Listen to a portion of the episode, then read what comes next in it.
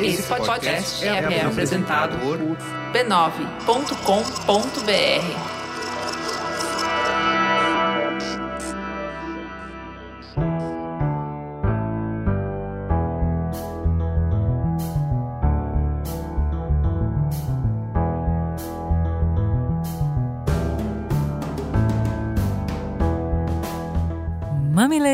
e mamiletes, entrem, fiquem à vontade no nosso espaço de diálogo de peito aberto. Eu sou a Juva Lauer. Eu sou a Cris Bartz e esse é o Mamilos, o podcast que sai do raso articulando conversas onde o debate está interditado. Essa conversa começa aqui, mas continua no nosso perfil @mamelospod nas redes sociais. Lá você vai poder expressar um pouco da sua opinião e também conhecer mais sobre os nossos convidados. Bora então no @mamelospod.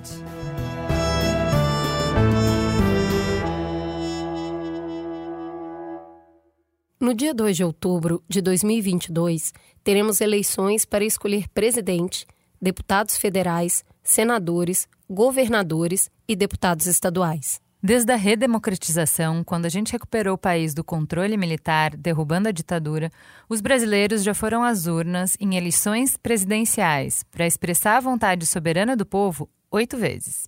Nossa jovem democracia passou por inúmeros abalos durante as últimas quatro décadas construímos e testamos de diferentes formas as instituições que sustentam o frágil pacto social ao redor do qual nos unimos. Esse ano, estamos mais uma vez diante de uma encruzilhada. Somos todos testemunhas e atores de um momento histórico. Mais do que escolher entre planos de governo e candidatos, somos convocados esse ano para selecionar e legitimar qual sistema de governo a gente quer para o país. E essa escolha se dá em um país mais fraco politicamente, com mais raiva, menos esperançoso e mais dividido do que há quatro anos. Ao invés de sermos convocados para escolher entre estratégias para responder aos problemas que nos acompanham desde a formação da República, como miséria, crise econômica, corrupção e tantos outros, o debate envolve o futuro da própria democracia. Somos confrontados com problemas que acreditávamos já estarem resolvidos, como a confiabilidade do sistema eleitoral e o comprometimento das Forças Armadas com a sua missão constitucional. Essa disputa acontece num ambiente de instabilidade e violência política marcado pela ultrapolarização. Segundo a última pesquisa do Datafolha, oito em cada dez eleitores optam por Lula ou Bolsonaro. Ou seja, há pouco mais de um mês da eleição já não existe mais espaço para a terceira via. Por mais que a gente desejasse outros caminhos, outras possibilidades, outras escolhas, a realidade hoje se impõe. Por isso, seguiremos a mesma posição que o New York Times em 2020, quando apoiou abertamente Biden em editorial. O Mamilos declara apoio ao candidato Lula, por acreditar que ele será capaz de restaurar a confiança do povo nas instituições democráticas, devolver ao governo respeito pela ciência trabalhar com uma agenda climática responsável e não ignorar a fome que atinge 33 milhões de pessoas hoje no Brasil. Por isso, nessas eleições não existe espaço para dúvida ou hesitação. O Mamilos apoia a democracia e é por isso que hoje a gente declara voto e apoio ao candidato Lula. A construção de pontes, a importância do diálogo e a convivência com o diverso seguem pilares do Mamilos mas esses pilares só podem ser executados com um governo democrata no poder, onde poderemos retomar divergências políticas saudáveis. Eu sou Juva Lauer, apresentadora do Mamilos. Nessa eleição, voto 13 por nossas famílias e pelas nossas esperanças. Eu sou Cris Bartz, apresentadora do Mamilos. Nessa eleição, voto 13 pela família brasileira, por todas as crenças e pela esperança em dias melhores de diálogos. Meu nome é Eduardo Esteves, sou jornalista do Mamilos e voto no Lula pela retomada necessária de um Brasil melhor e por um país onde a diversidade seja respeitada. Eu sou a Carolina Souza, community manager do Mamilos, e voto no Lula pelo futuro da democracia e condições melhores para todos. Meu nome é Mariana Leão, eu sou editora do Mamilos e eu voto no Lula pela defesa da democracia e pela esperança de um país com igualdade e com direitos básicos de existência. Eu sou Taline Milena, designer do Mamilos, e voto Lula por um futuro mais acolhedor e inclusivo para todos. Eu sou Cristina Deluca, jornalista. Voto Lula pelo Estado Democrático de Direito e o fortalecimento da sociedade civil organizada. Eu sou Elisama Santos, sou escritora e eu voto no Lula pela esperança de um Brasil melhor. Eu sou Márcio Balas e eu, no dia 2, voto 13 pelos meus filhos, pelos meus netos, bisnetos, tataranetos e todas as pessoas que moram e vão morar nesse país. Meu nome é Mariana Stock, sou fundadora da Prazerela e no dia 2 eu voto 13 pelos direitos das mulheres. Eu sou o Alfredo Atier, presidente da Academia Paulista de Direito. No dia 2, voto 13 pela cidadania e pela volta do regime do Estado Democrático de Direito no Brasil. Meu nome é Beatriz Fioroto, eu sou produtora, podcaster e jornalista, e no dia 2 eu voto 13, por mim, pelas pessoas que eu amo, mas principalmente pelos meus sobrinhos, os filhos das pessoas que eu amo e pelo Estado Democrático de Direito. Eu sou Manuel Pinto, sou criador do coletivo Ser Cabra Macho e dia 2 de outubro eu voto 13, eu voto Lula pela democratização da educação no nosso país.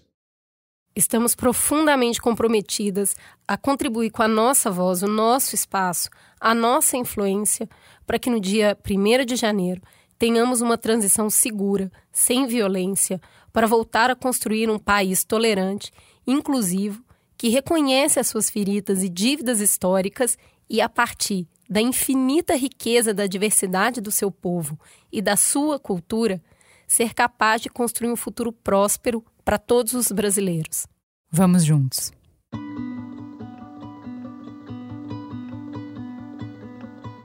No programa de hoje, vamos realizar uma análise geral sobre o cenário que temos agora, no início das campanhas eleitorais, e quais os principais aspectos que pesam para a definição do resultado final. Para isso, trouxemos ajuda de peso.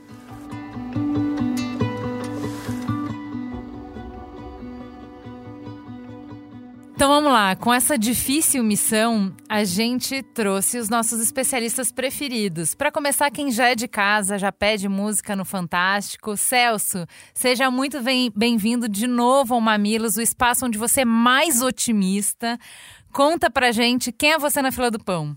Oi, gente, eu que agradeço o convite, é sempre um prazer. Como você disse, sempre que eu venho aqui eu fico mais contente da vida e fico mais otimista. Meu nome é Celso Rocha de Barros, eu sou sociólogo, é, eu escrevo para a Folha de São Paulo, sou colunista de política da Folha de São Paulo, e eu sou autor de um livro sobre a história do PT que deve sair agora, dia 15 de outubro. Maravilha! E a gente trouxe um queridíssimo para duplar com o Celso, o homem que eu nunca discordei no Twitter. Ele fala, ele traduz os meus pensamentos. Eu sempre chego e falo: Olha, Juliana, ele brilhou de novo. Ele entende muito do riscado e já teve lá dentro do poder, já teve ali trabalhando efetivamente para a melhoria do país. Thomas Trauma, por favor, se presente para os nossos ouvintes. Quem é você na fila do pão? Tudo bom, obrigado pelo convite. É sempre bacana, eu ouço vocês o tempo todo. É bom agora estar desse lado da, esse lado do áudio. É, eu sou o Thomas Traum, eu sou jornalista, infelizmente, ninguém né, não estudou o suficiente para fazer outra coisa, até fiz ciência política, continuo vivendo jornalismo, pagando minhas contas com isso.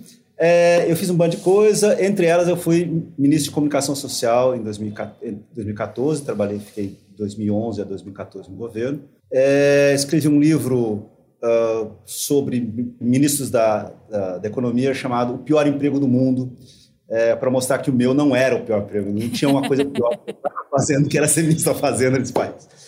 É, e eu escrevo agora, escrevo para o Globo e para a Veja e para o Poder 360, ou seja, eu tenho que pagar muitas contas para no final do mês. É isso aí. Escreve para a gente também lá no Twitter. Junto Exatamente. Bom, por que desse programa hoje? As estatísticas mostram que 53% dos eleitores têm renda mensal de até dois salários mínimos.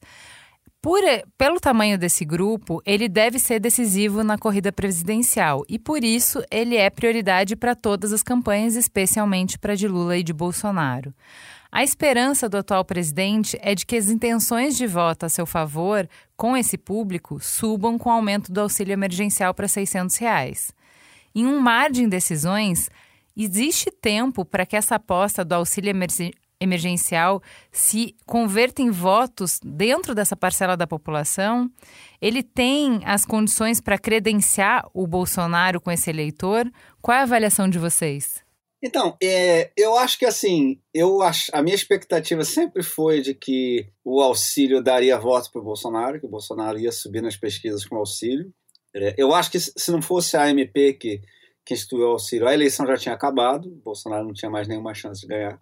É, mas por causa do auxílio ele tem. Agora, eu devo dizer que a rodada de pesquisas, aí aquelas primeiras pesquisas, o auxílio não tinha caído ainda, só tinha caído de valor menor. Mas as últimas pesquisas, já com o, o valor maior é, depositado, eu achei que seriam melhores para o Bolsonaro. Assim, se eu sou o Palácio do Planalto e vejo as últimas pesquisas, eu não estou feliz. Porque o Bolsonaro não precisa só subir alguma coisa com o auxílio. Ele precisa subir o suficiente para mostrar para os aliados dele que ele tem chance de ganhar. Porque a janela para um aliado dele trair o Bolsonaro e aderir ao Lula não vai ficar aberto indefinidamente. Assim, se você aderir ao Lula na véspera da eleição, pô, cara, grande coisa, cara. Você acha que vai ganhar o quê com isso? Assim, enfim. Você tem que aderir ao Lula enquanto isso faz diferença. Enquanto você fazer campanha para o Lula, é, vai ajudar o Lula. E, e o tempo está passando e a gente está chegando perto da hora dessa janela fechar, eu acho. Então ele precisa ter um aumento que não é só se ele subir 2, 3% por causa do auxílio, eu acho que isso não quer dizer nada.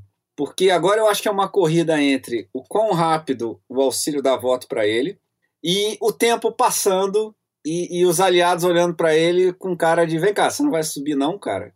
Você vai ser o primeiro cara concorrendo à reeleição a perder. Você tem a máquina inteira do governo federal a seu favor e você vai perder. Entendeu? A Dilma, num ano de crescimento zero, ganhou e você vai perder. Entendeu? Então, assim, se, se daqui a pouco eu acho que se, se o auxílio não, não der uma virada boa para ele nas próximas rodadas de pesquisa, esse pessoal começa a ir embora. Então, por exemplo, a gente já está tendo um movimento Lulema em Minas Gerais, que são as pessoas que votam em Zema e Lula. Esse, esse movimento agora é oficial, tem uns caras que fizeram um comitê lá, entendeu? E se isso começar a acontecer, aí a vida do Bolsonaro começa a ficar ruim. Porque quem faz campanha mesmo são esses aliados. Vocês podem ver, o pessoal que está assistindo, quando você vai votar no primeiro turno, tem um monte de gente dando santinho, um monte de coisa. Quando você vai votar no segundo turno, não tem. Por quê? Porque não tem mais eleição para deputado. Entendeu? Não tem mais eleição para legislativo, não tem mais eleição para. Aí, em geral, pode ser que um dos, dos cargos do executivo já tenham sido decididos no primeiro turno. Aí tem menos gente fazendo campanha. Então, é, principalmente no interior, é muito importante você ter esses apoios. E se o Bolsonaro não demonstra que tem chance de ganhar, ele vai começar a perder esses apoios. O Cláudio Castro, por exemplo, no Rio de Janeiro, foi no debate, ele não fala nada do Bolsonaro, ele não, finge que o Bolsonaro não existe. Então, eu acho que, assim, no momento, a minha expectativa é que o auxílio vai dar voto para Bolsonaro, mas eu, eu, eu fiquei um pouco mais cético semana passada se isso vai ser o suficiente para resolver o problema dele. Porque tem uma possibilidade que eu tenho certeza que assombra o, o pessoal do Planalto, que é que os pobres façam com o auxílio o que os ricos fizeram com aquelas isenções fiscais que a Dilma deu para as empresas.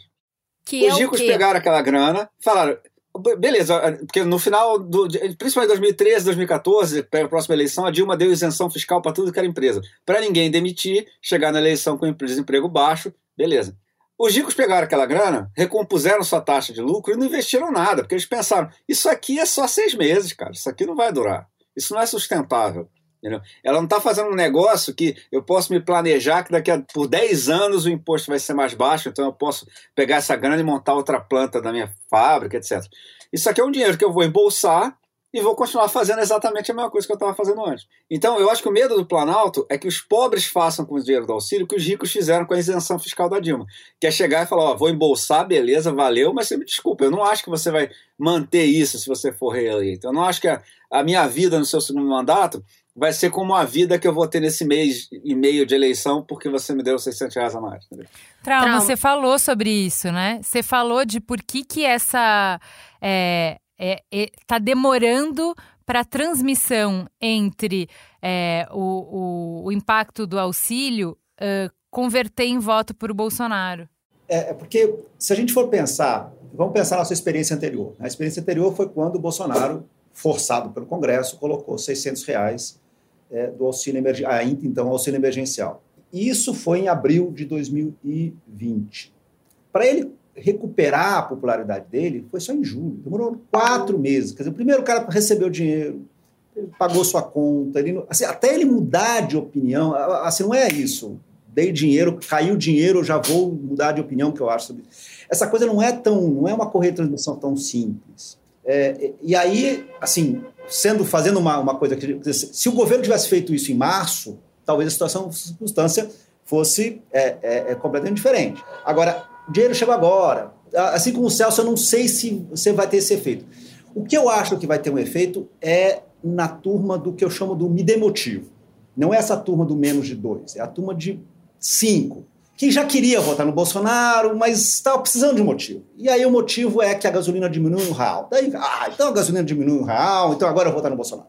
É, é, é essa turma, não a turma dos miseráveis, a turma do, do remediado, estou me virando ali, mas que é antipetista, mas já que mas ficou desiludido com o Bolsonaro, votou nele, mas enfim, queria votar no Moro, queria votar em alguém limpinho, mas não tem essa pessoa limpinha esse cara queria um motivo para votar no Bolsonaro. E agora que a, a, a baixou, ah, tá vendo? A inflação tá baixando. Tá, dizer, ele vai procurando elementos racionais para fazer o que ele realmente queria fazer. Então, eu, eu, acho que o Bolsonaro tende a crescer, sim. Eu acho que, assim, é, até porque nós estamos vivendo um segundo turno, no fundo, é isso. Então, a gente vai ter, eu acho, uma coisa que a gente vai ter. É, é, um pouco parecido com 2006, em que os dois principais candidatos vão ter quase 90% dos votos válidos. Então, você vai realmente isso. Quer dizer, o Bolsonaro tende a crescer porque existe uma parcela enorme da população que prefere votar no Bolsonaro ou votar no Lula. E ele faria isso no segundo turno, vai antecipar esse voto para o primeiro. É, e, e, então, assim, tende a crescer, mas tem um limite, porque é, é conseguir esses votos,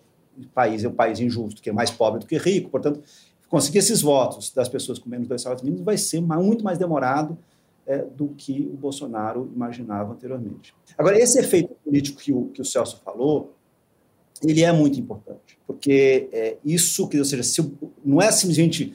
Às vezes, às vezes a política é uma coisa de profecia que auto, se autorrealiza. Se você parecer que você vai ganhar, você acaba ganhando. Quer dizer, é, é, é um pouco isso. Quer dizer, se o Bolsonaro parecer que ele vai perder, as pessoas falam, porra, Vou, vou logo para pegar um lugar na janelinha, né? Senão não vou ficar de pé no ônibus, né? É meio isso. Né?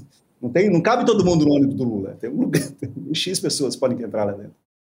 É, tem um, um desafio para o Bolsonaro também, alguns desafios. A gente estava vendo na resenha do.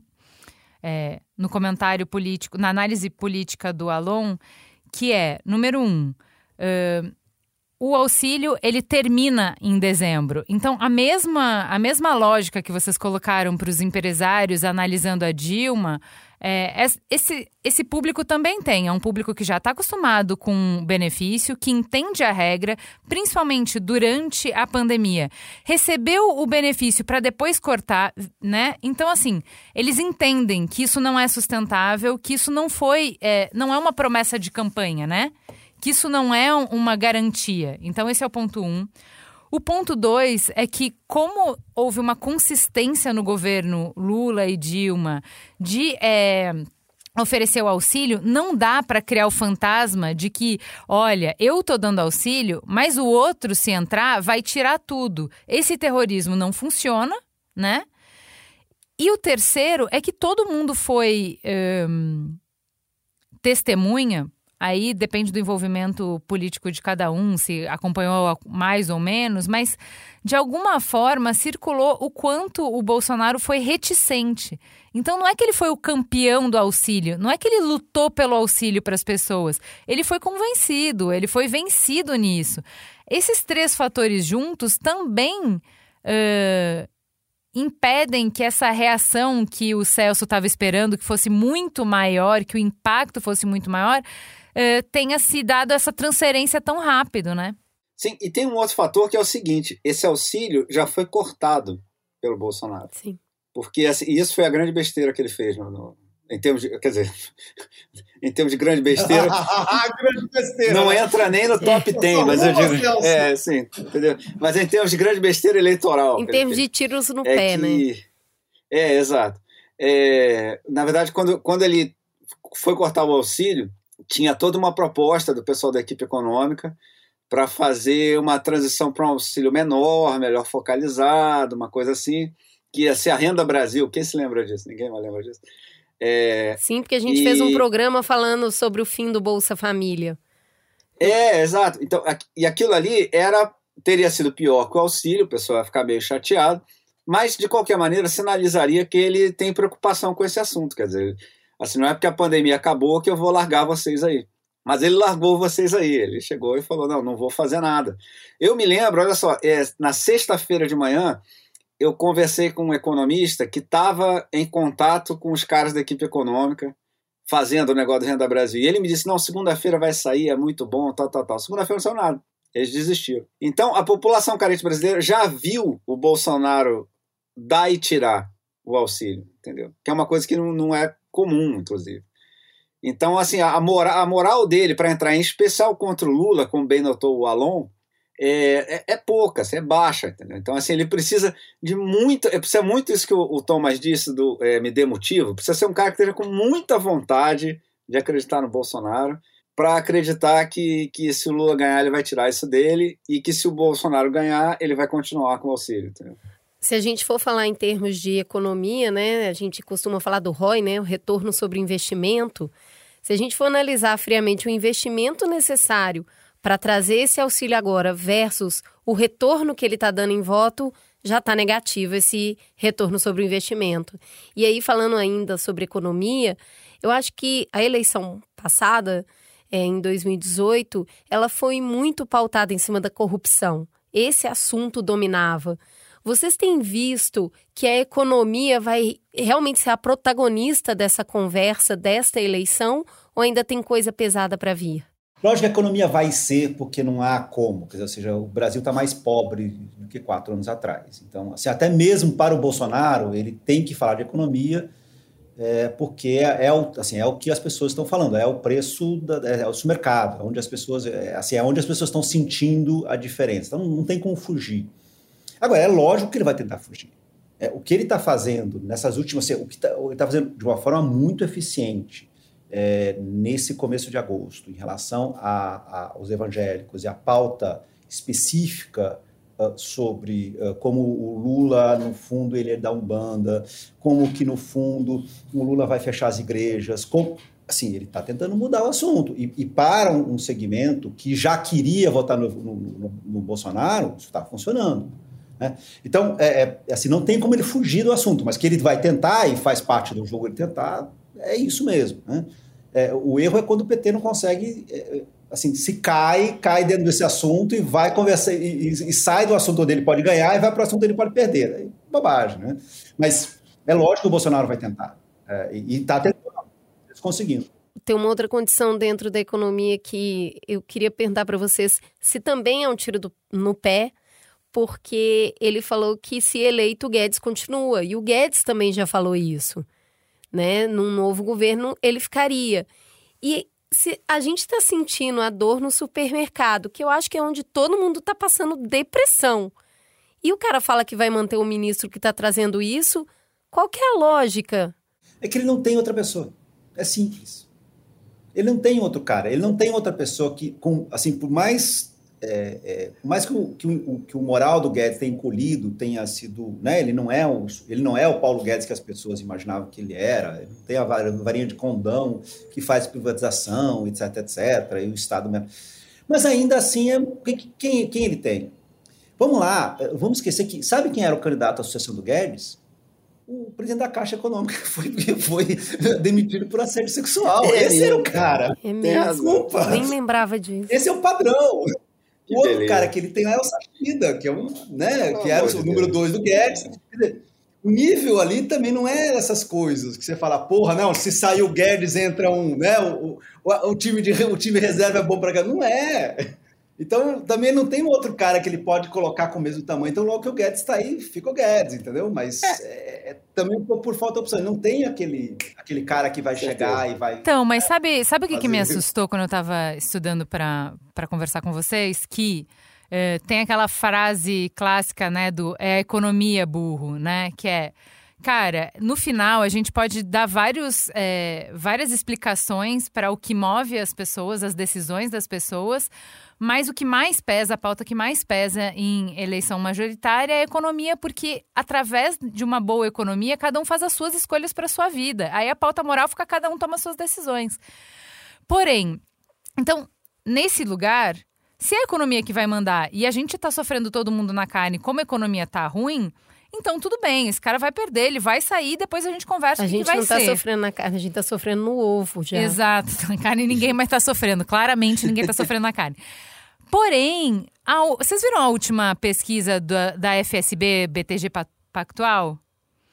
Cara, olha só, na série histórica, quando a gente pergunta como é que tá a situação é, atual da economia no Brasil, né? A pergunta é, considerando sua vida pessoal, a vida da família, dos seus amigos, pelo que você sabe ou que você ouviu, falar, você diria que o, o Brasil tá como? E aí, a- as opções de, ah, o Brasil está em crise, mas está com dificuldade de superar, diminuíram de 62 para 53, então 62 lá no início, em abril, e 53 agora, em agosto. E está em crise, mas está conseguindo se recuperar, aumentaram de 32 para 36. Então, para além disso, a expectativa de inflação, esse foi o que mais caiu. Como que eu acho que o Brasil vai estar daqui três meses? Como que vai estar a inflação? 70% achava que ia aumentar muito e agora só 35% acha que vai aumentar muito. O que, que eu leio que não sei ler nada de pesquisa? Que as pessoas estão com a sensação de que vai melhorar. Se as pessoas estão com a sensação de que vai melhorar, isso não empurra para um continuismo? Eu acho esses números ruins pro governo. Eu não acho esse número bom, não. Eu acho que depois. Essa pesquisa foi feita depois da MP. Depois que ele anunciou que vai dar 600 reais, depois que mexeu na gasolina. E aumentou o quê? 3 ou 4% dos caras que acham que vai melhorar? É isso? De 32 para 36, uma coisa dessa? Não, mas de dizer que diminuiu a inflação. É. Ó, em, Não, ele acha que a inflação vai cair. É o pessoal É. que acha que a inflação vai cair é, mais. A inflação entendeu? tá caindo. É, mas Não, a inflação está caindo, exato. De fato, É, a inflação caiu em julho, teve deflação. Exato. É, é, é, Exato. Ele está constatando um fato. Eu acho isso também, exatamente. Agora, essa do pessoal dizendo que, é, que vai melhorar, que passou de 32 para 36, considerando que o cara acabou de passar a MP do negócio, eu, eu, se fosse da campanha do Bolsonaro, não estaria feliz, não. Assim, E sem porque contar que falta 36 muito é pouco tempo, é isso que eles estão pensando, entendeu? Então, assim, se você conseguir até fazer subir só 3% nessa turma, aí dessa turma não é todo mundo que vai votar no Bolsonaro. Uhum. Então, desse pessoal, vai ter um pessoal. Cara, não, a matemática não chega, ele não consegue ganhar. Então, assim, é, eu acho que, primeiro, é o que o Thomas falou, o negócio da inflação é simples, a inflação caiu mesmo. Entendeu? Tem, tem, tem, inclusive, movimentos internacionais aí que explicam isso. Mas eu acho que, eu acho que inclusive, vai melhorar isso para o governo. Eu acho que esse, essa sensação de bem-estar econômico, eu acho que ainda melhora mais para o Bolsonaro. Mas, no momento, eu acho esses números ruins. Se eu fosse governista, se eu fosse o cara lá da, da campanha do Bolsonaro, aí eu olho, está mais de 50% ainda dizendo que vai piorar. E o meu melhorar só subiu 4 pontos depois de eu gastar não sei quantos bilhões aí para não sei o quê. Eu, eu não ficaria histérico de felicidade, não. Não, cara. e era a única carta meio- que meio tinha, tenso. né? Ele usou a única carta que tinha, Por não isso, tem mais nada exatamente. para usar. Não, exato, porque olha só, é, o que é que ganha a eleição? Exato. O que é que ganha a eleição presidencial? Ganha eleição... Primeiro, o, o cara ser o candidato à reeleição, em geral, ganha. E o Bolsonaro tá, tá com um grande risco de ser o primeiro a perder. Segundo, a- a- isso já se reflete numa coisa. Ele é o primeiro cara candidato à reeleição que tem uma coalizão mais fraca que a da oposição. O Lula conseguiu mais aliados do que, o- do que o Bolsonaro. Isso é inédito, isso nunca tinha acontecido. E, e a terceira situação é a economia. A economia você pode fazer auxílio, você pode fazer coisas, mas, cara, o trabalho você tem que ter feito nos anos anteriores, entendeu? Assim, não adianta você chegar faltando dois meses, você não vai mexer no preço das commodities, você não vai fazer o desemprego despencar, você, não tem como fazer. Então, ele tá. A carta que ele tem é gastar dinheiro e, e fazer isso virar voto. E tá devagar, entendeu? Eu acho, eu acho que isso ainda vai virar voto, entendeu? Eu acho que a próxima pesquisa ele já deve estar melhor. Mas a última rodada de pesquisas, em que eu achava que ele estaria melhor, ele não subiu nada de, de impressionante, não. Se eu sou da turma dele, eu estaria nervoso. E eles ficaram nervosos. Você pode ver quando saíram as pesquisas, os caras foram na hora pro, pro Twitter para todos isso é mentira, não sei o quê. Tá? Assim, o clima lá tá claramente difícil. Então, porque se você fizer a conta, de- é como disse o Thomas, se eles estivessem assim em maio, aí é outra história, entendeu? Aí em maio você subir quatro pontos em maio, quatro pontos em junho, ah, tá, beleza. A matemática chega, entendeu? No mínimo você vai para o segundo turno perdendo de pouco e aí você se vira. Agora, no momento, os números não são bons para eles, não. É o que eu digo. É, tem fundamentos até, visto que eles gastaram esse dinheiro todo, para a próxima pesquisa vir melhor para eles, eu acho. Mas, assim, eu, se fosse eles, olhando a pesquisa da semana passada, eu teria ficado bem nervoso. Assim, eu teria achado bem ruim. Porque para eles não adianta esse negócio assim, ah, subiu 2%. Por exemplo, tem várias pesquisas agora que deram umas subidas de 3%, mas se você for olhar a pesquisa anterior, tinha uma queda de 2%. Então isso tudo é oscilação, entendeu? Isso não, não é um negócio que me impressiona muito. Não. É, ele precisa mostrar que tem uma tendência de ascensão para ele, entendeu? Isso ele ainda não conseguiu fazer. É, o, Bolsonaro tem, o Bolsonaro tem que chegar no dia 7 de setembro com 40%. Vão ser. Assim, Nossa, é que chegar que prazo ali, pequeno. Na casa dos 40%. Desculpa a eleição, dia pois 2 é. de outubro. Exato. Ele tem que chegar na casa dos 40, 38, mas assim, ok, mas ali, sabe, oh, estou chegando nos 40. É isso. Isso. Para dar essa sensação Olha, e... de, porra, estou chegando, estou subindo, subir de verdade, acima, do, acima da, da, da, né, do, da margem de erro e né? E, estou correndo. Aí ele mantém todo mundo, todo Isso. mundo vai trabalhar para ele, os deputados vão trabalhar. Assim, daí cria toda um, um, um, uma sensação de que ele, ele tem ali uma atração para conseguir chegar pertinho, no, terminar o segundo o primeiro turno pertinho. Se não chegar aí com 38, 7 de setembro, né, com menos de um mês, cara. Olha, e, e ele assim, sabe disso pelo seguinte: isso aconteceu em 2018. O Bolsonaro fala assim: eu fiz uma campanha sem máquina nenhuma. Fez, e com isso ele chegou aos 20 e poucos por cento. Aí teve a facada, na facada ele uhum. subiu mais alguns pontos. Mas ele chegou aos 40 e tantos por cento, quase ganhando o primeiro turno, porque todos os apoiadores do Alckmin traíram o Alckmin já no primeiro turno. E fizeram campanha para o Bolsonaro já no primeiro turno. Então, assim, o Alckmin teve só 4% naquele ano, porque o Dória fez campanha para o Bolsonaro. E, quer dizer, a máquina do PSDB de São Paulo, que era a máquina poderosa mais. Máquina política mais poderosa do Brasil, fez campanha para Bolsonaro. Então, é, ele, ele, vocês devem se lembrar do Edir Macedo na campanha de 2018. O Edir Macedo tinha ficado neutro na última eleição, mas apoiava o Alckmin, meio informalmente. E, mas ele deu um prazo para os caras do PSDB. Falou: eu quero o Alckmin acima de 10% no dia tal. E era uma sexta-feira. Chegou a sexta-feira, saiu a pesquisa, estava 8. O Edir Macedo foi lá, fez um vídeo e, e, e falou que votava no Bolsonaro. E, e, foi ali que juntaram todas as igrejas evangélicas apoiando Bolsonaro, porque isso nunca tinha acontecido. Nunca tinha tido um candidato presidencial com todas as grandes denominações apoiando ele ao mesmo tempo. Então, assim, aquilo aconteceu porque os caras viram que ele ia ganhar, entendeu? Agora, se esses mesmos caras que foram, vieram fácil, vão fácil também, entendeu? Se virem se o Bolsonaro vai perder. É isso que eu queria entrar, Celso, porque você estava falando que a oposição já tem um grupo maior de apoio do que o próprio governo. E também a gente está falando do peso desse cabo eleitoral, que são os outros, é, é, esse apoio que tem na, na votação do deputado e do governador. E aí, isso também mobiliza, até porque esses cargos estão mais próximo do povo, mobiliza mais o eleitorado.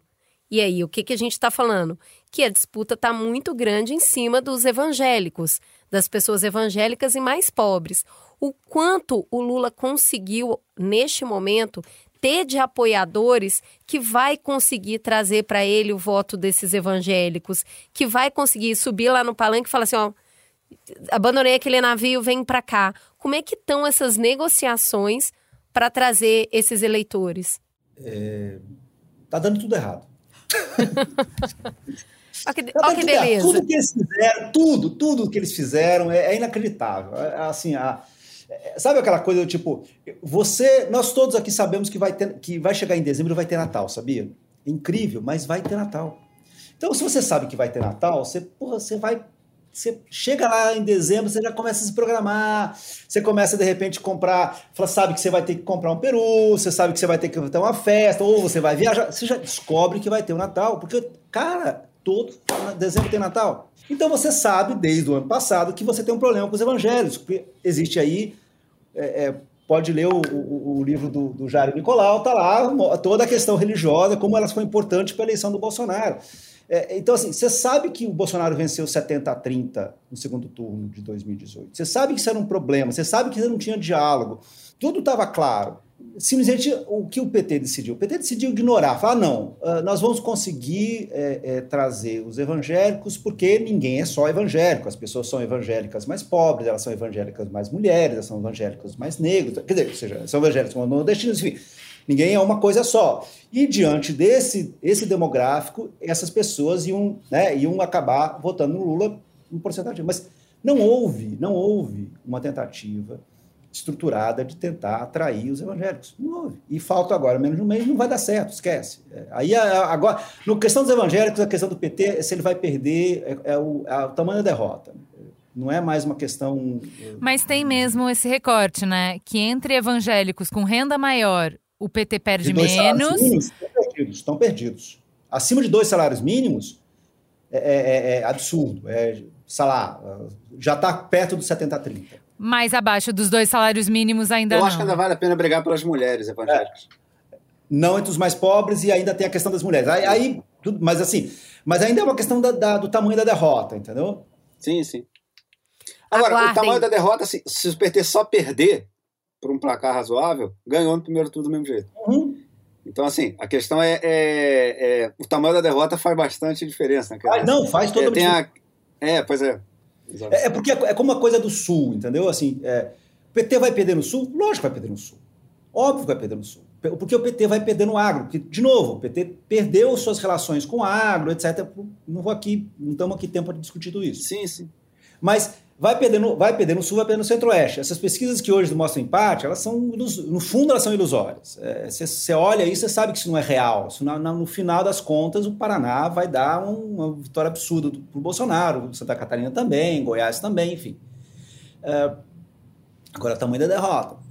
Como é que você consegue produzir, fazer mo, mo, modular de que uma forma que não seja um 70-30 e seja um 60-40, seja um 55, né? Essa, é isso que vai fazer a diferença para você é, porque, felizmente, não temos colégio eleitoral no Brasil, é tudo um homem, um voto, portanto, é, né, tudo bem perder, mas como é que você faz isso virar, não virar um, um, uma goleada, entendeu? É, e, de novo, era uma, algo que estava previsto, né? O PT é fraco no, no Sul, faz algum desde, desde que é, é, assim, ganhou em função que a Dilma tinha a sua, a sua, a sua a história política em 14, mas é, foi excepcional ali. É, 14 foi, um, foi fora da curva, é, mas no geral é, perdia no sul todos os, todas as outras, as outras eleições. Se a gente já tem esses estados bolsonaristas e a gente já tem alguns estados lulistas, quais são os estados em disputa? O que, que não está resolvido e pode fazer diferença agora? Vamos falar o óbvio, é isso? Eu que... Não, eu acho que é o seguinte: o resolvido é a diferença no Sudeste, é o que vai resolver. Porque olha só, tem uma coisa, cara, eu estou dizendo para vocês, olha só, eu, eu, entendo que quem não gosta do Bolsonaro gostaria que isso acabasse logo e que o Lula tivesse mais 10 pontos e que, enfim. Agora, se você pensar como um bolsonarista, como se eu fosse um cara lá do comitê do Bolsonaro, eu estaria achando tudo muito ruim, porque é bom lembrar, o PT, a Dilma se elegeu dando uma goleada no Nordeste, levando a, me, a mesma goleada, o mesmo placar, em São Paulo e desempatando em Minas. O Lula está ganhando em São Paulo e está aplicando uma goleada no Nordeste. Então, assim, se eu sou o cara jogando contra o Lula nesse momento, faltando um mês, eu estou preocupado, cara. Entendeu? Assim, é, ele precisa, o Bolsonaro precisa desesperadamente passar o Lula em São Paulo. Entendeu? Precisa desesperadamente disso. Ele faz, precisa fazer qualquer coisa para fazer isso. Mas ele escolheu 7 é de setembro no Rio de Janeiro, né? Por que pois essa é, escolha, exato. se ele precisa tanto ganhar São então, Paulo? Isso, é, eu, eu acho que assim, primeiro, é, Rio de Janeiro tem uma base dele muito forte, né? Tem, tem uhum. um, é, e, é o estado que ele está melhor atualmente, né? Na, na, aqui no Sudeste. Agora, se ele ganhar só o Rio do Sudeste, ele vai perder do mesmo jeito. Assim, é que é, que é voto demais. É, até porque ele não está goleando no Rio. Ele tá, ele tá, o Lula ainda está ganhando mais ou menos, ou ele ganha por pouca coisa. O Rio de Janeiro deve dar um empate, mais ou menos. E Minas Gerais, do tamanho Bolsonaro. que é, Isso como é que faz? Coisa, o Lula está ganhando com uma diferença razoável. É, porque a coisa toda é que esses três estados têm 40% do eleitorado. Isso, exatamente.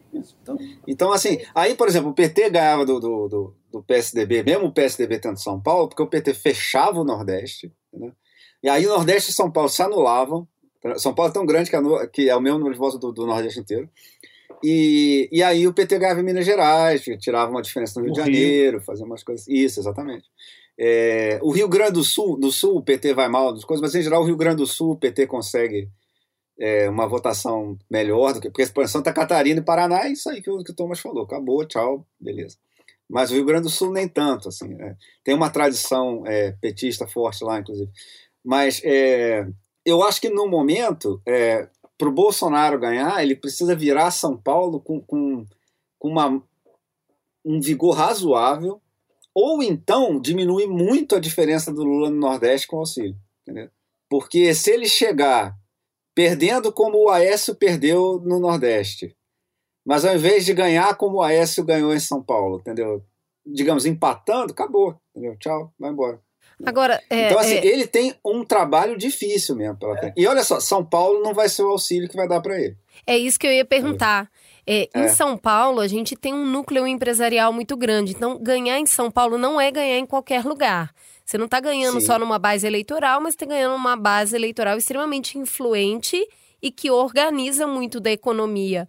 Como que o Lula conseguiu essa aproximação, sendo que a gente vem aí São Paulo há décadas, né, sem, sem conversar com o PT? Eu acho que tem um pouco de. de é, tá, tá acontecendo em São Paulo hoje é, uma coisa que aconteceu com o PT alguns anos atrás. Tem um desgaste material. Tem um desgaste material do PSDB, é, dessa máquina tucana que funciona de qualquer jeito, sabe? E tem um fato que é muito importante entender, que foi esse rompimento eh, da direita bolsonarista com a direita não bolsonarista representada pelo Dória. É, que ela foi tão violenta, tão, o Bolsonaro foi tão eficiente em acabar com o Dória, mas que ele dinamitou as pontes ali. É, então, cria um, cria um problema é, que seria natural, mas o fato é o Bolsonaro não tem um. Assim, ele- assim, hoje você tem dois candidatos à direita e ali o PT subiu de patamar, né? sempre teve 30, está com 40. É, assim, a, a- então tem umas, as circunstâncias são distintas do que a gente viu em outras eleições. A eleição de São Paulo é talvez a eleição muito mais interessante, se a gente for pensar, em, porque os três em tese podem ganhar a eleição. É, é- é muito é fascinante. E aí você tem uma última coisa, que é uma das grandes novidades dessa campanha, que é Geraldo. Né? Né? Geraldo Alckmin. O menino bom. O menino bom, o, o médico de, de, de Pindamonhangaba. Exatamente. Eu, eu, assim, vai, isso é, se a gente, dentro de quatro anos, quando a gente for contar a história dessa eleição, a gente vai falar, porra, mas, cara, o Geraldo foi vice do Lula.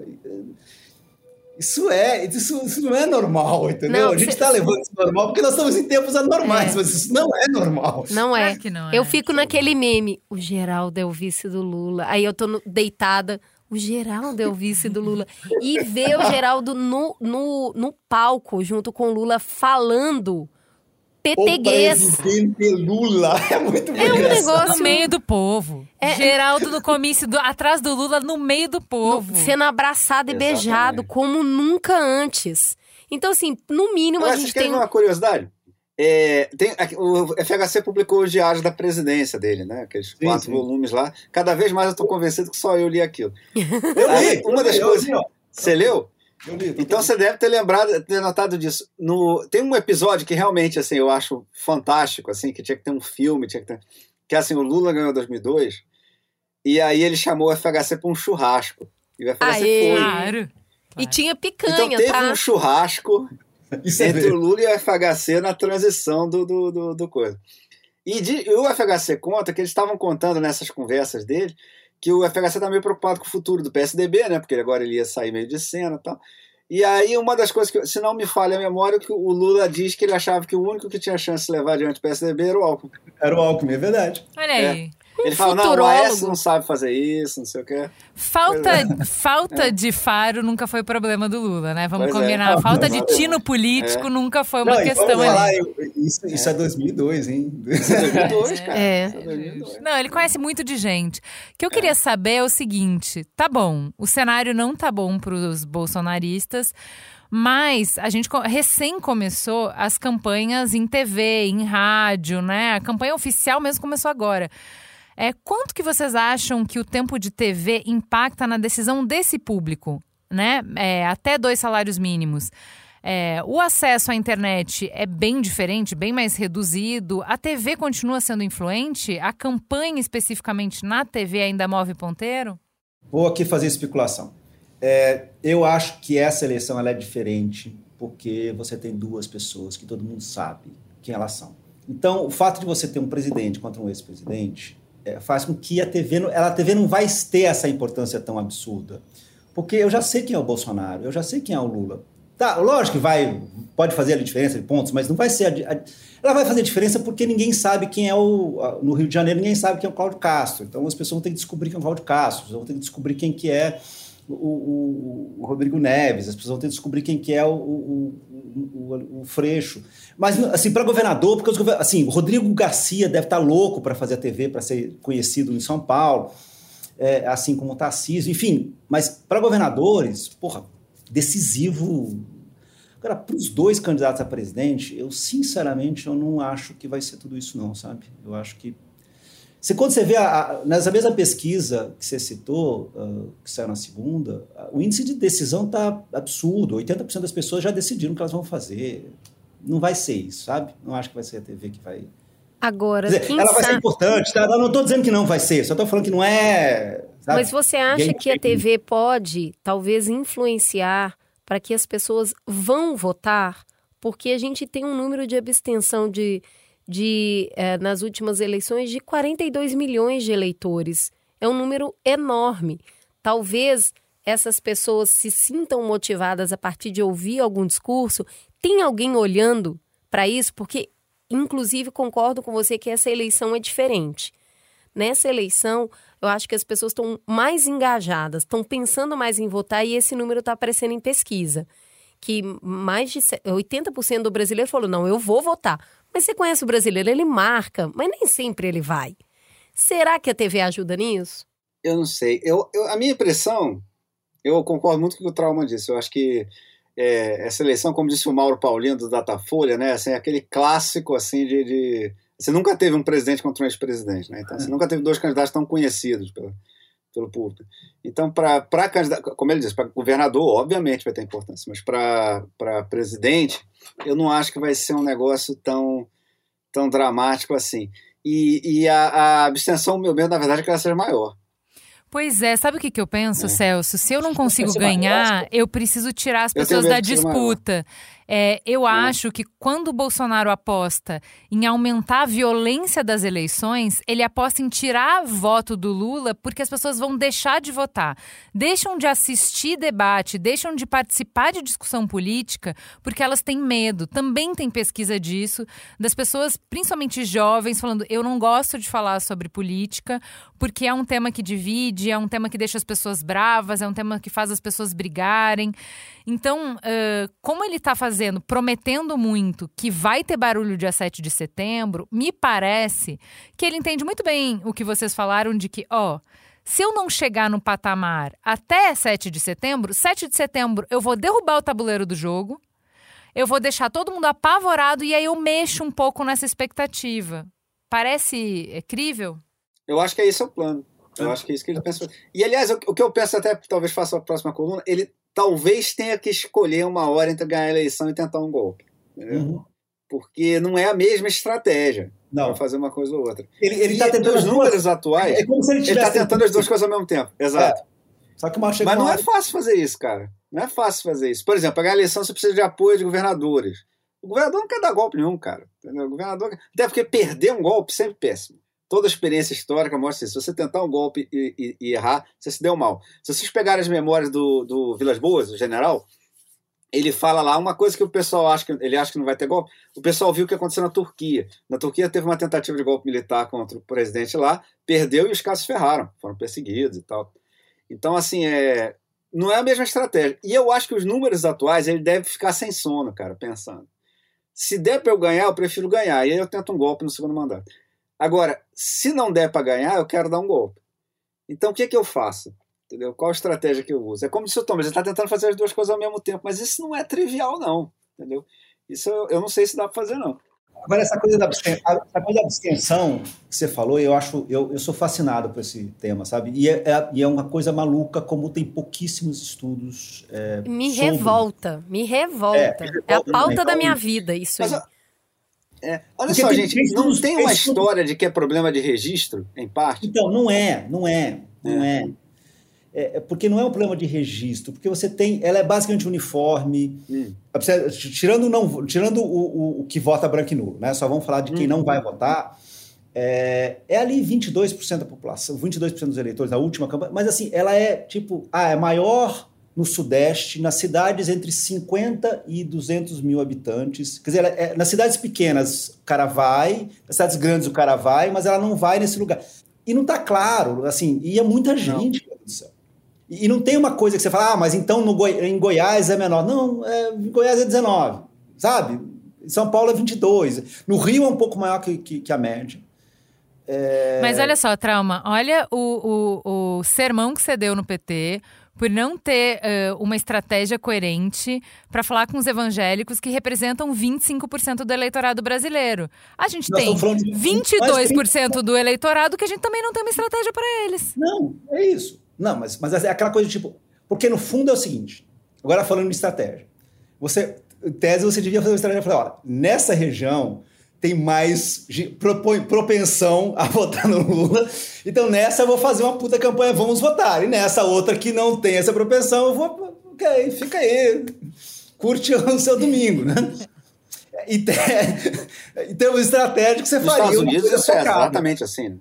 Né? Nos Estados Unidos é exatamente, isso. Nos Estados Unidos é. Os, os democratas. É. é. exatamente. Eu vou lá naquela, naquele condado de Ohio que eu sei que eu vou ganhar, eu faço um puta do esquema, naquele outro que eu acho que não vou ganhar, eu esqueço. É. No fundo, é, essa lógica americana não, não chegou aqui. Não chegou. Eu não consigo entender. Eu não consigo entender quem gasta energia no vira-voto ao invés de gastar energia em quem não quer ir, não vai, não vai, não vai levantar da cadeira para fazer alguma coisa. Esse é um nível de descrença muito grande, o que para mim também ajuda a alimentar uma possibilidade de golpe. Tipo, eu não acredito em nada. Se eu não acredito em nada, não acredito em ninguém, eu não preciso de político. Se eu não preciso de partido, eu posso abrir mão disso. E a gente sabe onde que essa história vai dar.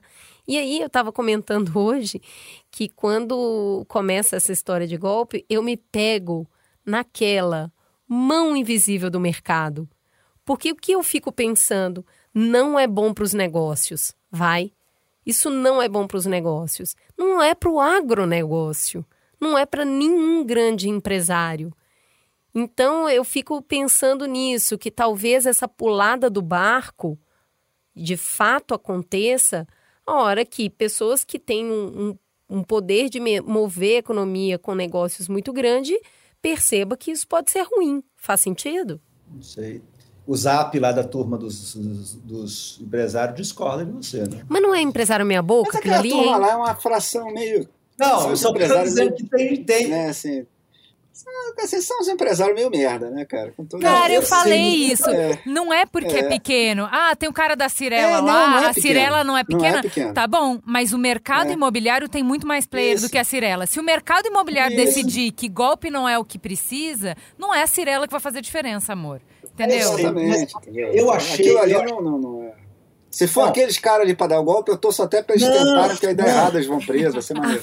Concordo. Tudo bem, tudo bem, tudo bem. Não, eu só estou dizendo o seguinte: eu acho o fato de ter tão poucos empresários, que, assim, no fundo, aquela carta, a carta da Fiesp foi, a, foi foram poucos empresários. Foi a velha, foi o dinheiro velho, né? Uhum. O Setu, os Moreira Salles e tal. A turma nova da Faria Lima teve nenhuma. Né? Pois é, Trauma. É, Aí eu acho que fica muito pesado para as instituições quando os pares não colocam limite. Porque o que eu perguntei quando eu vi isso foi: cadê a galera grande que pode mandar essa galera que é peixe pequeno calar a boca? Falar: ei, ei, vem cá. Já que vai ter uma matéria falando que empresários apoiam o golpe e tal, cadê empresário grandão que tem dinheiro de gerações, que movimenta PIB, para ir na capa de todos os jornais, revista, matéria principal da Globo e falar: opa, ser empresário no Brasil aqui não é bagunça, não, cara. Empresário faz dinheiro nessa economia, faz dinheiro nessa cultura com essas pessoas, tira dinheiro, renda daqui desse país. Não é bagunça aqui, não, cara. Não pode ser moleque para ser empresário no Brasil, não. Não é assim. Cadê par? Gente que é igual dando na cara em público, assim como o agravo foi em público. Pois é.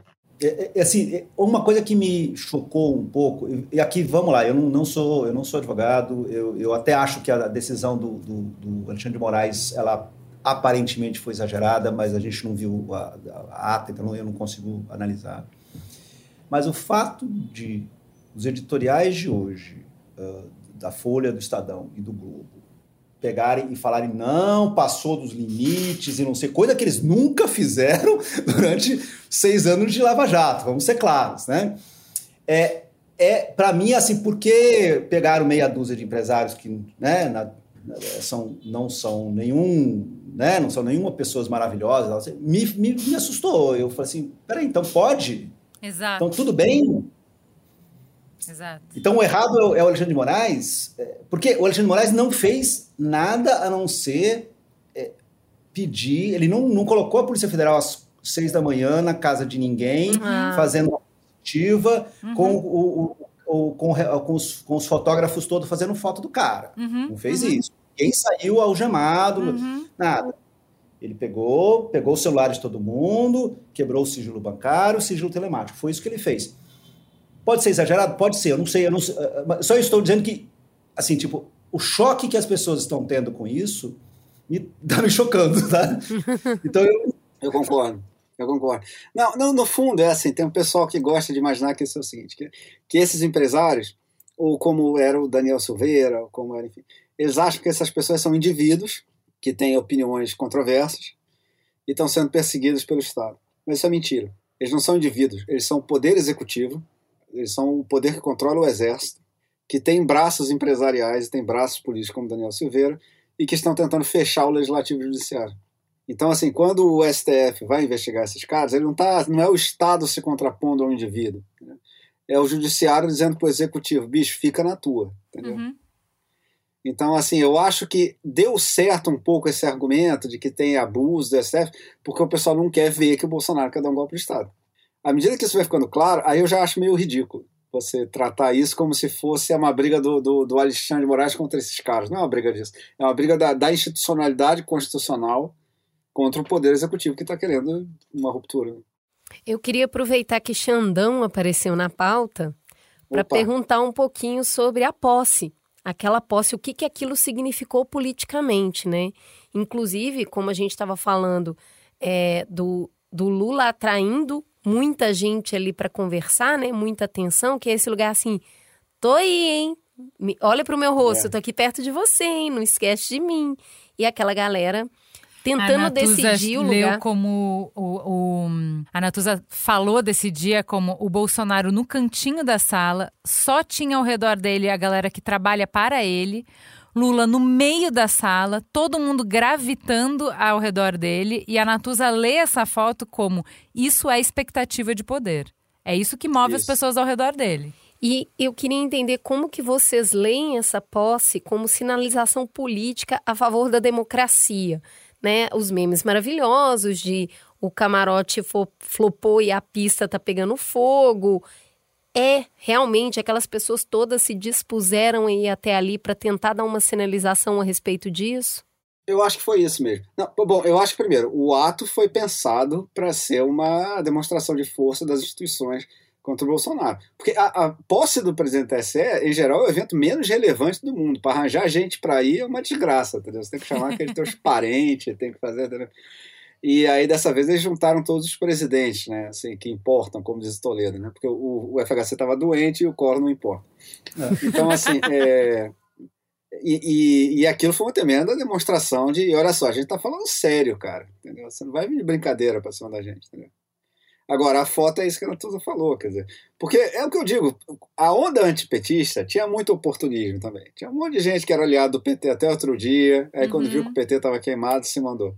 Esse pessoal voltar é 15 minutos, entendeu? Assim, não tem nenhum grande drama para esse pessoal, entendeu? Assim, o Ciro Nogueira, que é o cara que está mais defendendo o Bolsonaro no momento, eu não dou dois meses para ele aderir a um governo Lula, entendeu?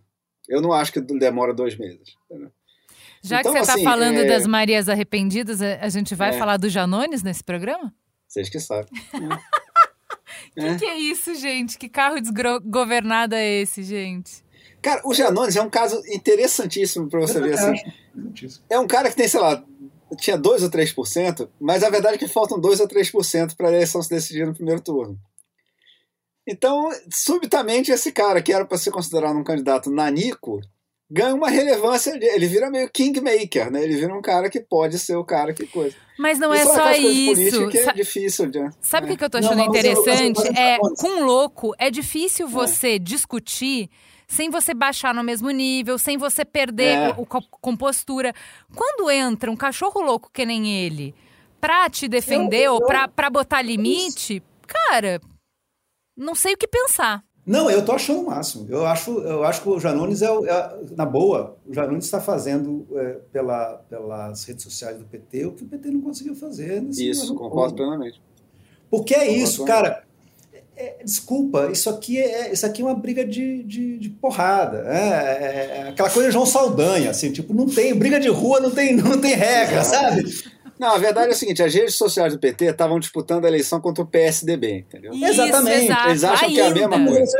Entendeu? Exato. Eles acham Quatro que estão disputando contra o neoliberalismo, exato. Contra o neoliberalismo, contra, contra um partido institucional, Gente contra um cara que vai céu. responder em termos de programa, etc. E o Janones está brigando com o Bolsonaro. Entendeu? É isso. O Janones é um cara criado em rede social, entendeu?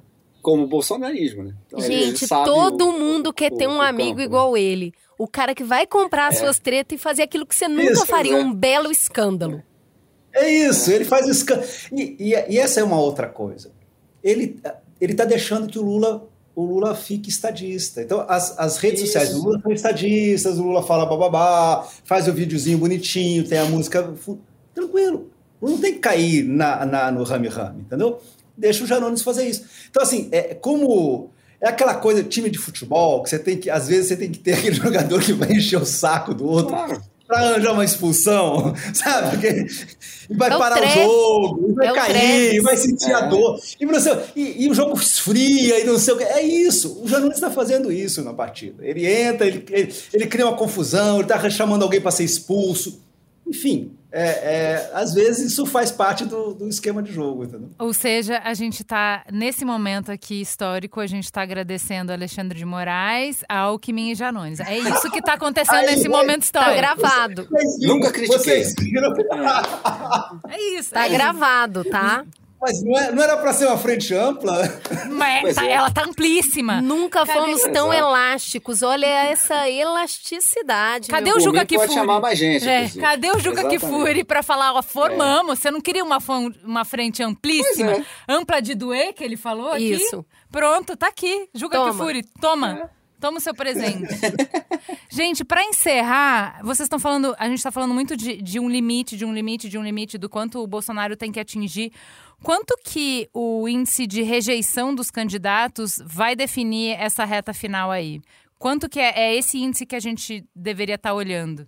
Eu acho que é a comparação das rejeições. Né? Perdão, pode falar. Desculpa. Não, tem um problema metodológico. É, é, esse é um problema, tá? Assim, do tipo, é, como que as é pessoas perguntam?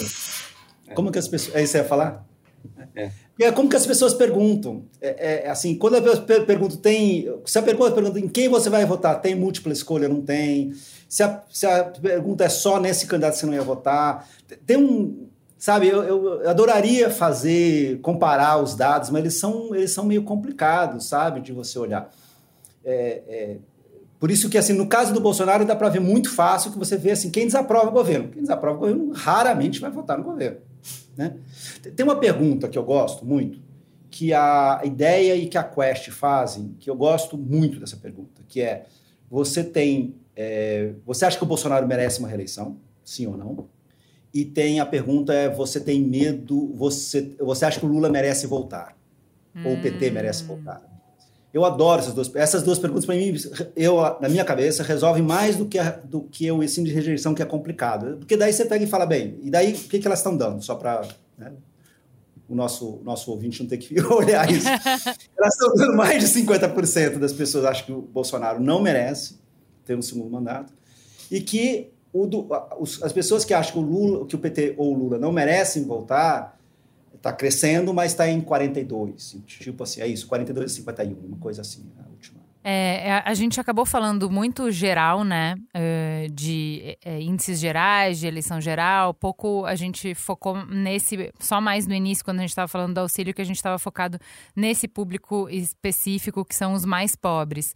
É, eu, eu, sinto falta na nossa discussão, quando a gente está é, falando do voto específico desse demográfico, é, de tocar numa ferida.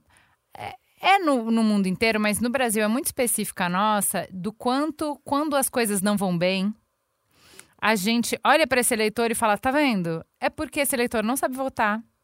É porque ele é um morto de fome com qualquer coisa você muda o voto dele. É porque uh, a, a democracia fica poluída por essas pessoas que não deveriam ter acesso a voto, nem deveriam, né? É até para que, que eu vou fazer coisa de vem voto? É, quem não quer votar nem deveria votar, porque a gente que não é qualificada e tal. Essa é uma discussão que vira e mexe, a gente está vendo e não é só em conservador. Campo progressista também vira e mexe, está disfarçado, disfarça um pouco melhor, põe um perfuminho nessa ideia, mas ela aparece de novo. É, como é que vocês veem é, essa ideia e qual é o impacto que ela tem nessa eleição? É, eu acho que o histórico de racionalidade do eleitorado brasileiro é amplamente favorável aos pobres. Uh, os pobres aprovaram o Plano Real poucos meses depois do seu lançamento, entendeu? aprovaram maciçamente, deram a reeleição, uma, duas vitórias no primeiro turno para o FHC, porque ele merecia, porque ele tinha feito um Plano Real que foi uma excelente ideia. Uh, os pobres ao contrário do que todo mundo previa, mudaram de, de, de lado quando o Lula fez os programas sociais que os beneficiaram. Aí já veio uma outra teoria que hoje em dia ninguém mais tem coragem de dizer que já defendeu, que era do qualudismo. Alguém já lembra disso? Ninguém lembra disso. É, o pessoal dizia assim que na Itália tem uma teoria que o, os pobres votam sempre a favor do governo, porque é o governo que traz benesses sociais. Qual, é, aí eu não sei como é que é, qualquer um em, em italiano lá, que era a origem do termo. E esse, esse, essa tese foi amplamente desmentida até hoje, porque em 2018 o pessoal que foi beneficiado pelas políticas sociais do Lula votou no PT com o PT na oposição. Então, assim. A, os, os, exato. Basicamente, os pobres estão votando de maneira racional como Immanuel Kant votaria, entendeu? Assim, não tem. Assim, não tem. Eles não ficam devendo nada aos grandes nomes do iluminismo, uh, baseado na evidência empírica. Eu gosto muito dessa forma de, de colocar, porque quando a gente fala que essas pessoas não acompanham a vida política, a gente esquece que, na verdade, elas movimentam a vida política quando elas estão no campo. E assim, é um voto bem menos apaixonado. É um voto muito mais racional de isso vai movimentar a minha vida como? Desta maneira, então vou fazer. Porque a margem é muito menor para errar. Então é, é, é completamente preconceituoso mesmo. Uma pessoa não precisa saber ler e escrever para saber votar. Ela tá viva, ela tá, ela tá indo no mercado, ela tá pegando um ônibus, ela tá vendo o neto ir para a escola. É isso que é uma política de vida, né? Ela tá no campo. Não, e, e você tem uma coisa muito. A questão toda da campanha do PT, vamos ver como ela vai ser na TV, mas no fundo ela é uma grande campanha de memória, né? É uma campanha de fala assim, ó, é uma campanha de memória, que é exatamente o que você está dizendo. Quer dizer, é muito racional, porque o que você vai fazer? Você vai falar, eu, nesse, assim, onde, eu estou, onde eu estou melhor, nesses últimos quatro anos ou naqueles é, oito anos? Lógico que o PT vai fazer a mágica de fingir que não existiu 2015, 2016, mas isso é uma outra história. Mas, mas a lógica toda é essa, é uma comparação simples, e as pessoas olham para, assim, por isso que uma eleição que também dá uma coisa muito, ela, ela tem um, um índice de racionalidade muito forte, porque Vai, o que mais de antipetismo que o, o, Bolsonaro pode falar? Ele vai falar, ah, o PT vai fechar a igreja. O cara teve 13 anos de oportunidade para fazer isso, não fez? Vai fazer agora? Não é racional, é, não, faz sentido. Não... Já é o cara que queria mesmo. Ah, realmente vai fechar, porque na Nicarágua fecharam. Sabe? Aquelas maluquices. É, inclusive. É, então, eu... assim, é racional, exatamente isso que você falou, é muito racional mesmo. O, o, o, tem até tem um vídeo que pesa contra o Bolsonaro que enquanto ele era deputado, numa plenária falando sobre o excesso do PT no poder e colocando isso na mão das pessoas pobres que votavam no PT, ele fala que pobre só serve para isso, para votar no PT. E que o pobre faz isso com em uma mão ele segura o título de eleitor e no outro o certificado de burro. O, me o mesmo então, pobre que hoje então, ele está fazendo a política então, pública para poder tentar. Tá é. Isso está na rede de zap, por acaso? É. Não, não, só. Pois é. Não tá, tá? Sim, talvez agora o Janones coloque na rede de zap dele. Tudo, tudo. Eu estou dizendo que não está, porque tá, a, a, a, as redes app são inglesas e elas são feitas de um jeito é. super bonitinho e é. tudo passa para advogados antes, enfim. Gente, olha, eu quero considerações finais dos relatores. É, o que, que a gente deveria ficar de olho para os próximos dias e, principalmente, o que, que a gente pode fazer? Como podemos contribuir? O que, que a gente tem que olhar? Bem, vamos olhar TV, eu acho que tem que olhar. Bolsonaro vai crescer, não, não, Bolsonaro vai crescer, ponto. E a eleição vai ficar mais apertada. Eu Agora, eu acho que o que a gente, no fundo, o que a gente tem que olhar é Ciro Gomes. No fundo, é se o Ciro tiver, eu odeio essa palavra, resiliência, hum. e ficar ali no seu 7, 8, a gente tem segundo turno. Se ele, se de repente ele encolher lá na frente, como aconteceu com o Alckmin e com os outros em 2018, não tem. É, Para mim, é essa é a questão, como que você consegue resolver isso lá na frente. Agora, é, para agora, é, vai ser isso, vai ser uma campanha que não, não, não tem nada, não tem mais mágica, entendeu? A, a última carta na manga que, que havia do governo era o auxílio. Vai dar efeito? Vai, mas eu acho que concordo plenamente com o Celso, ele, ele eu acho que ele é limitado. É, e a partir daí o antipetismo que, enfim, já está dado há, há, há, alguns anos, não, não creio muito que, que sai disso não. Então, olhar. Não olhar vai ter facada, não vai ter uma madeira de piroca? É isso, não sei. Não, não, não sei. Tá, mas mas eu acho que a mamadeira de piroca não resolve mais, é isso que é a minha tese. Eu acho que a mamadeira de piroca já deu o que tinha que dar. Bom, eu acho, eu vou ser honesto, eu estou em fase de revisão das minhas previsões porque eu achava que o Bolsonaro estaria melhor agora. Então, talvez, como eu venho aqui no, no podcast, eu fiquei mais otimista. é, não sei se foi isso de novo. Mas eu achava que o Bolsonaro estaria melhor agora. Eu achei que a, a última pesquisa da, da, da, semana passada, eu achava que ele já teria, o, auxílio já teria feito, feito sua mágica. E não fez. Até agora não fez eu garanto para vocês que o Palácio do Planalto está frustrado com as pesquisas. É, então, eu agora estou muito interessado nessa corrida entre o relógio e o auxílio, entendeu? Então, assim, você olhar é, se, se, o auxílio consegue fazer a mágica dele, a mágica que o Bolsonaro espera que ele faça, antes dos aliados começarem a ir embora, entendeu? Porque falta muito pouco tempo. É, então, e como a gente falou várias vezes aqui, é uma eleição que todo mundo sabe quem são os candidatos. Todo mundo já tem opinião sobre o Lula, todo mundo já tem opinião sobre o Bolsonaro. Então, é, é, é mover ponto, porque o Bolsonaro precisa tirar a voto do Lula. Entendeu? Essa é uma coisa que ele ainda não conseguiu fazer, mesmo quando ele sobe. Ele subiu em cima da, do muro, em cima daqueles votos de terceira via, em cima de indeciso e tal. Mas ele ainda não tirou o voto do Lula. E é, se ele não conseguir fazer isso, eu acho, nos próximos 15 dias, eu acho que começa a demandar. E, e aí é primeiro turno. Agora, é, daí, como é que vai ser o resultado da corrida entre o relógio e o auxílio, eu não, não tenho como prever no momento. Trauma risca? Eu ainda acho que vai ter segundo turno. Eu, eu acho, assim, a não ser que tenha uma questão com o Ciro lá na frente mas eu não consigo. Eu tô, eu tô, tava analisando hoje. É possível é, seduzir o. muito parecido com a eleição da Argentina. É possível Sabe, assim, seduzir tipo... o Ciro em algum momento? Não, mas os ciristas, não, o Ciro não, mas é, o Ciro vai encolher feito o Brizola encolheu em 94, esse é o tamanho que ele vai encolher. Eu estava olhando a eleição da, a eleição da Argentina, é, que me parece. Assim, o Fernandes sempre teve lá na frente, o, o Macri fez o diabo, literalmente, congelou preço, é, fez intervenção, blá, blá, blá, fez todo. É, conseguiu subir, melhorou a aprovação dele, foi crescendo, foi crescendo, foi diminuindo a diferença, mas nunca ameaçou. Foi isso, entendeu? Foi uma eleição chata. Assim, se a gente olha só os gráficos, uma eleição muito chata. É, eu tô vendo um pouco isso, sabe? É, ela, Nossa, tô doida para morrer de tédio, trauma. É, eu também. Tô eu, louca eu... pra morrer de tédio. O que eu mais queria dessa eleição Com é certeza. que ela fosse absolutamente desinteressante. Não quero chamar eu... vocês mais, tá? Eu quero que isso, isso seja um assunto que não renda. É isso que eu quero. Isso mesmo.